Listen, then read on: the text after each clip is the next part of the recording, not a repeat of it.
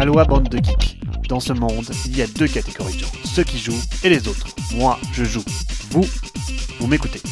Salut à tous. Dans l'actualité cette semaine, Steve Jackson Games nous parle de son bilan 2017, des projets qui ont bien fonctionné, mais aussi des flops. Trick Track annonce son rachat par Plan B Games et plein de nouvelles sorties. Comme chaque année, Steve Jackson Games prend la peine de réaliser un bilan de son année passée. L'éditeur présente de manière très ouverte et honnête sa situation dans le tumulte ludique. Steve Jackson Games est devenu un vénérable ancien du jeu, et aujourd'hui la plupart des joueurs le connaissent pour ses deux hits, Munchkin et Zombie Dice. Mais l'éditeur reconnaît cette année avoir fait un certain nombre d'erreurs intéressantes, telles que cette édition anglaise de Port-Royal, le petit jeu de Pfister. Mais me direz-vous, la boîte de base est déjà en anglais, chez Pegasus Spiele?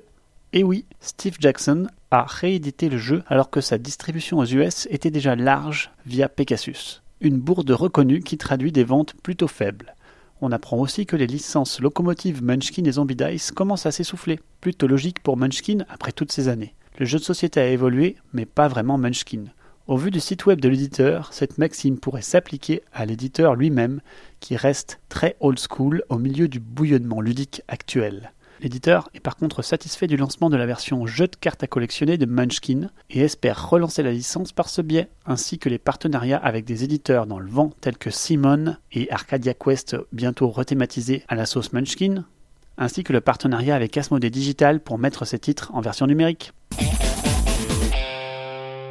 Le web ludique est en ébullition depuis l'annonce de l'acquisition du site web ludique TrickTrack par l'éditeur québécois Plan B. Il serait difficile de faire le tour du sujet en 5 minutes, mais plusieurs éléments me semblent importants à aborder suite à ce changement.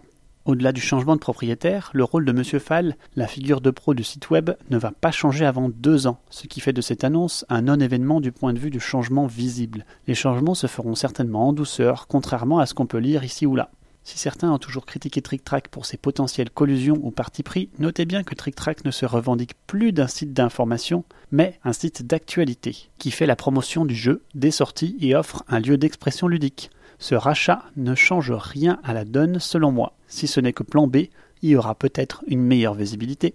Mais ce qui choque un peu plus, c'est le tout récent prix de Azul aux As d'Or, suivi de cette annonce de l'embauche par TrickTrack Plan B de pas moins de deux membres du jury des As d'Or. De là à y voir un nouveau conflit d'intérêts sur un prix qui n'en est pas à son premier coup d'essai niveau collusion, il n'y a qu'un pas. Pas que je ne franchirai pas, car je suis pour une fois très heureux que Azul ait eu ce prix, mettant en lumière l'école allemande du jeu, mon grand amour, et un grand auteur, Michael Kisling, pour ne pas le citer. Au-delà de toute considération trollesque, voyons le côté business de la chose.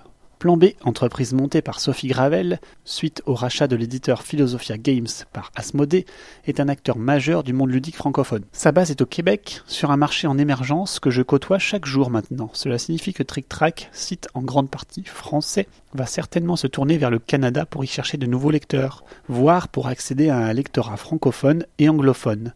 Ceci n'est que spéculation mais serait totalement logique à mes yeux. Le public est là, et la communauté encore naissante est en forte croissance. Des deux sites ludiques majeurs, ni TrickTrack ni Ludovox, ne sont vraiment connus et fortement suivis au Québec. Il y a un lectorat potentiel large et francophone.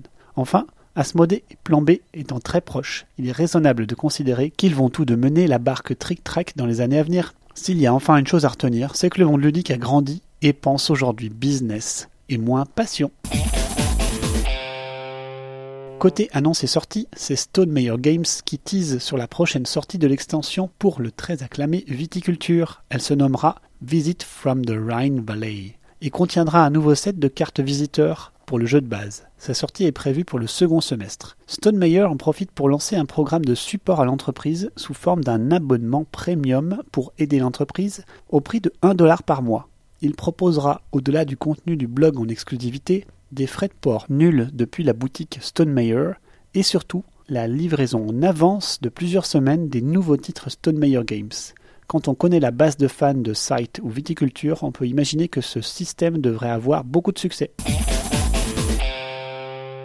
Côté goodies, les amateurs vont être servis. Zedman Games vient de sortir ou rééditer une large gamme de nouveaux goodies pour plusieurs de ce titre phare. D'abord cette sortie exclusive un goodies pour Terra Mystica, le jeu recevra de nouvelles tuiles citées et un nouvel ordre à choisir. Carcassonne recevra une école sous forme de deux tuiles, une réédition de 2011 ainsi que trois tuiles feux d'artifice. Euphistophodin recevra deux nouvelles îles à remplir, les voyages de Marco Polo recevront trois nouveaux personnages et une nouvelle tuile, Beyond Baker Street recevra plusieurs nouveaux personnages, et enfin Sylvion recevra 16 nouvelles cartes terrain pour une nouvelle mini-extension. Tout cela est d'ores et déjà disponible, de quoi alimenter les mat trades de goodies pour quelques temps. Rayon mini-extension, c'est Dice Town qui va recevoir une nouvelle mini-extension sous forme de 26 cartes figurant à la fois de la variété, mais aussi de nouvelles petites mécaniques.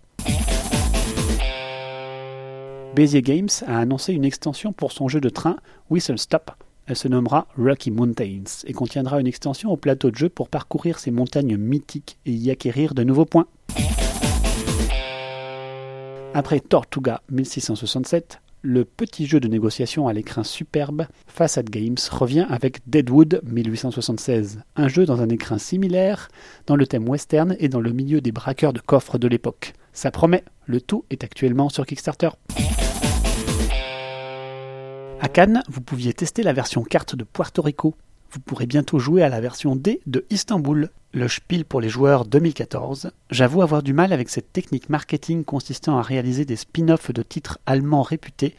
Quasi tous les grands jeux allemands ont connu leur spin-off, carte ou D, aujourd'hui. Il ne manquerait plus que Rosenberg s'y mette.